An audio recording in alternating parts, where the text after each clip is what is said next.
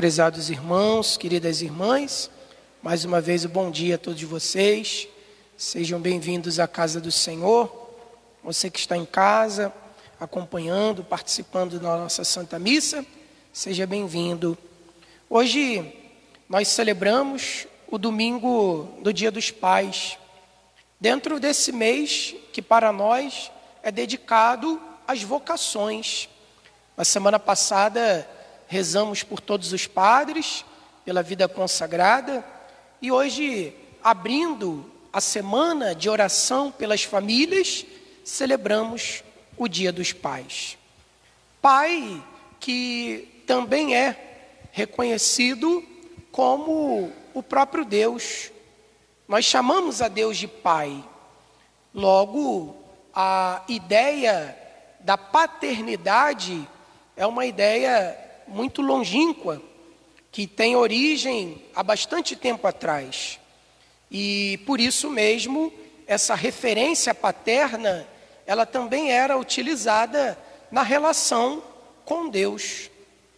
Contudo, ao longo do tempo, a função paterna, ela vem sofrendo modificações, acréscimos, desenvolvimento. E algo que de alguma forma já acontecia lá no Antigo Testamento. Por exemplo, se a gente pensa na ideia de pai, dificilmente nós vamos atribuir à figura paterna a sensibilidade. Não sei se alguém aqui já fez essa experiência, ou você que está em casa, de ser pai e levar o teu filho ou a tua filha a uma consulta médica. E de repente, ao entrar com teu filho ou tua filha para consulta médica, o médico ou a médica perguntarem a você: cadê a mãe dessa criança? Como se apenas a mãe tivesse a capacidade de dizer o que, que aquela criança tem. E o que, que isso demonstra? Demonstra uma imagem cultural muito forte associada a ideia de que a mãe é aquela que lida com as coisas sensíveis da vida e o pai é o brutamontes. O pai é o que não entende nada. O pai só sabe trabalhar e botar o dinheiro dentro de casa. Essa é a imagem paterna que durante muito tempo vem sendo construída. No entanto, a primeira leitura de hoje, que se refere a um tempo bastante distante do nosso, ao Antigo Testamento, nos apresenta o livro dos reis com o profeta Elias fazendo uma experiência diferente com a paternidade divina.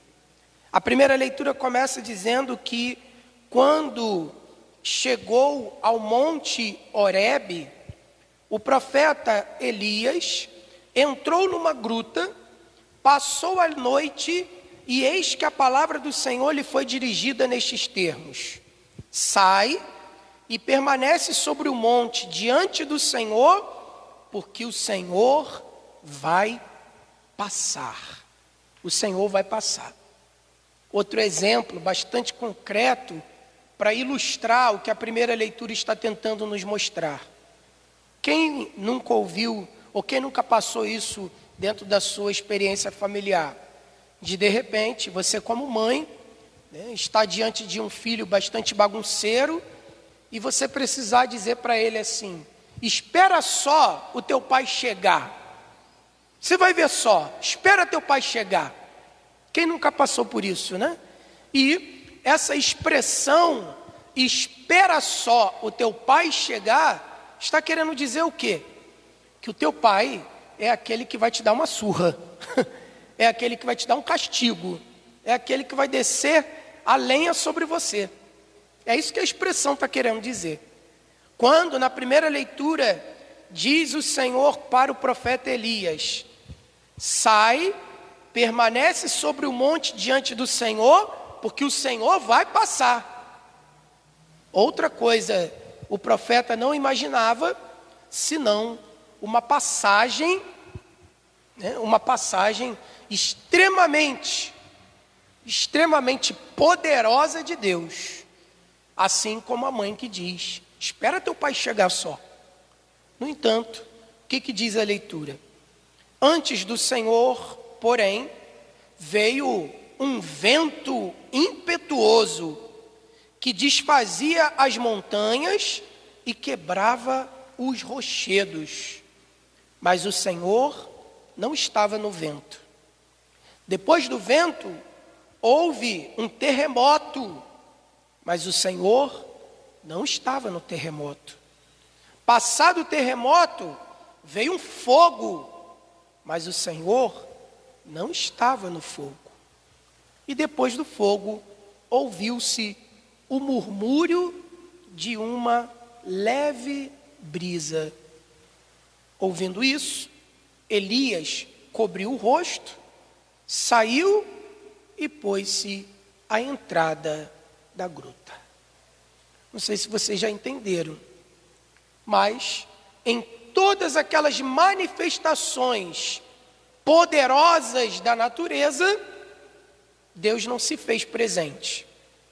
Ele não se fez presente no vento que varria todas as coisas, ele não se fez presente no terremoto que derrubava todas as coisas, ele não se fez presente no fogo que queimava todas as coisas, mas ele se fez presente na brisa suave. O Pai Todo-Poderoso, o Deus Todo-Poderoso que Elias esperava passar, não passou no poder do fogo, do vento, do terremoto, mas ele passou na suavidade da brisa. E o que que isso tenta mostrar para nós hoje, domingo, dia dos pais? Que nem sempre a figura paterna precisa estar associada à agressividade, à virilidade, à força, a poder. A imagem da paternidade também pode estar associada à brisa suave, à sensibilidade, ao carinho, à fala mansa, ao abraço, ao beijo, ao levar o filho ou a filha ao consultório médico. Por que não? Então, isso desde o Antigo Testamento, o livro dos reis, mostrando para nós uma nova imagem de Deus. Senta, Tiago. Não, é porque tu está na frente do pessoal, só por isso. Então, ou seja, Deus, ele tem uma imagem mais sensível que nós, nos dias em que vivemos, precisamos recuperar. Porque o tempo que nós estamos atravessando é um tempo de muita brutalidade, de muita agressividade, de muitas imagens ligadas a um poder violento. E vejamos isso no Evangelho de hoje. Jesus, no Evangelho de hoje, está sendo apresentado como a continuação do domingo passado. Domingo passado, Jesus, sensível pela morte de João Batista, olhou aquela multidão faminta e teve compaixão dela. E como um pai, ele se colocou à disposição para cuidar daquela multidão. Os discípulos, como filhos, pensaram apenas em si. Porque filho é assim, né? Filho pensa apenas em si. Pai e mãe tem que pensar em todo mundo. E os discípulos, como filhos, diziam: manda esse pessoal embora, porque a gente quer ficar com tudo que é nosso. Filho não quer dividir nada com ninguém, né? Filho quer que o pai dê tudo para si. E os discípulos disseram: manda esse pessoal embora, porque a gente não vai dividir o brinquedo com ninguém. E Jesus, como pai, e essa é a função paterna, dentro, por exemplo, da visão psicanalista da paternidade. O pai, ele tem uma função dentro da tríade, da tríade mãe, criança e pai, dentro dessa tríade, o pai tem a missão de mostrar para a mãe e para a criança que existe um mundo fora deles. Porque quando uma criança nasce, parece que só existe o mundo da mãe e da criança. E o pai toma um pé, toma um pé naquele lugar e é jogado para fora de casa, né? E a criança toma conta de tudo. E a mãe só tem olhos para a criança. Então, o pai, ele tem uma função muito, muito especial, que é mostrar para a mãe e para aquela criança que existe um mundo fora da relação entre os dois. Um mundo onde tem um pai, um avô, uma avó, outras crianças, um vizinho, uma vizinha, alguém passando fome, alguém precisando de ajuda. Essa é a função paterna.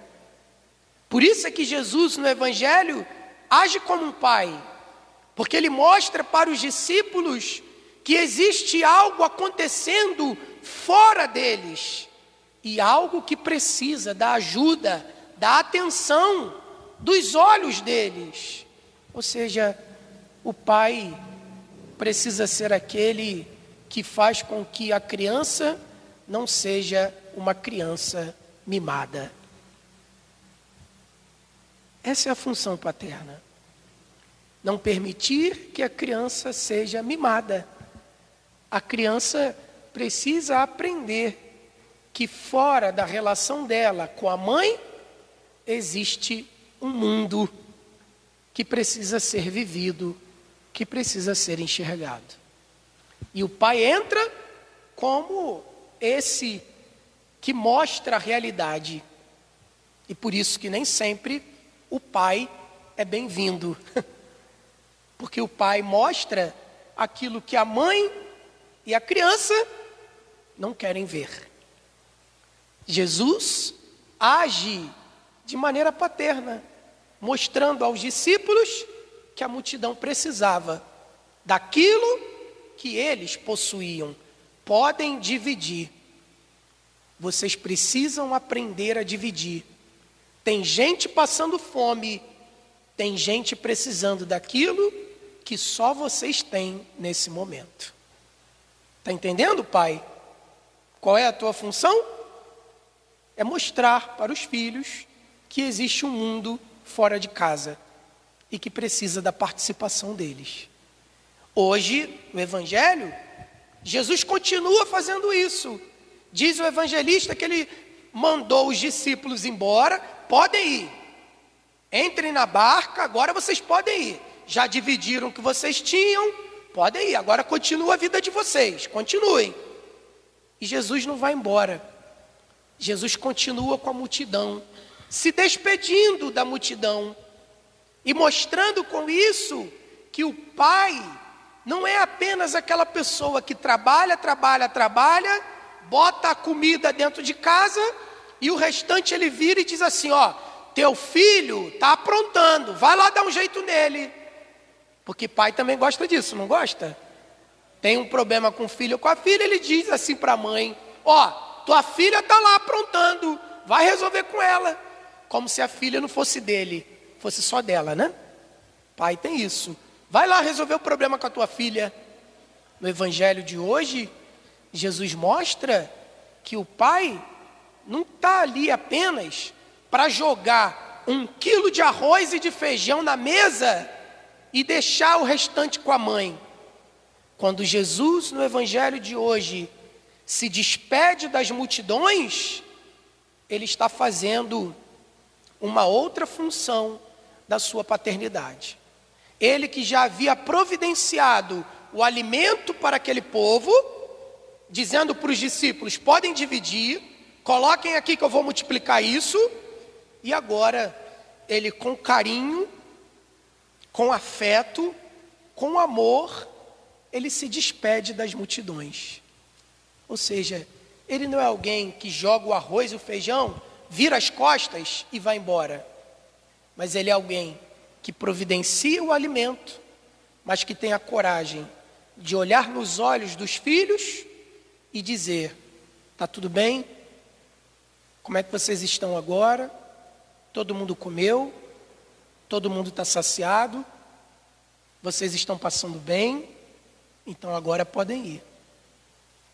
Ou seja, Jesus se envolve Jesus se relaciona. Jesus olha nos olhos. Não é como aquelas pessoas que no período da pandemia ficaram né, entediadas dentro de casa, acordaram um dia e falaram assim: ah, vou fazer uma limpeza no meu guarda-roupa. Aí abriu o guarda-roupa, viu que tinha um monte de roupa lá que nunca foram, nunca foi usada. Falou assim: ah, vou fazer uma limpeza nesse guarda-roupa, vou abrir o espaço.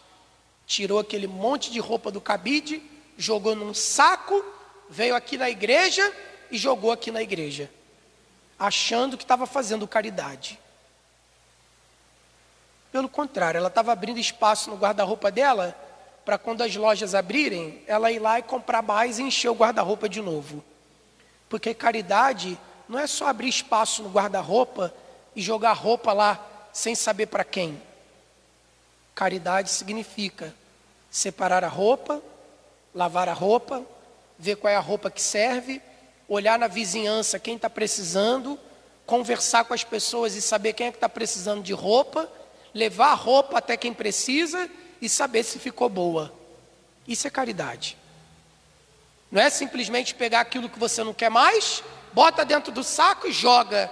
Isso não é caridade. Isso é limpeza. Tu está fazendo limpeza na tua casa. Jesus não.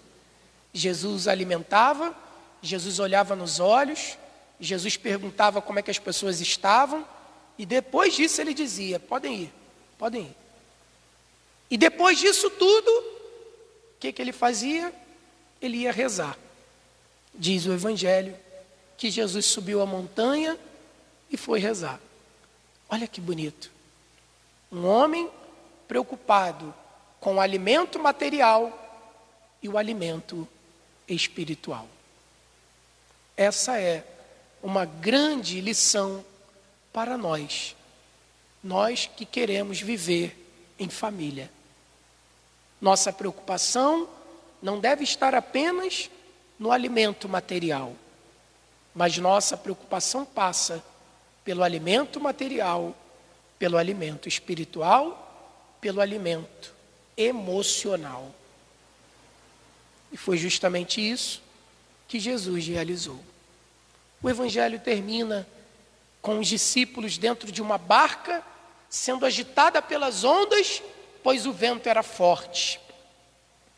De repente, esse Jesus aparece, estende a sua mão, enquanto Pedro grita de medo: Senhor, salva-me! E Jesus estende a mão e salva Pedro e todos os outros que estavam dentro da barca. Que evangelho lindo esse de hoje, pois contempla todas as áreas da nossa vida. Jesus, que alimenta com o arroz e o feijão, Jesus, que nos ensina a orar, e Jesus, que tende a mão, dando segurança, motivação e incentivo para que os discípulos pudessem continuar a viagem. Isso é ser pai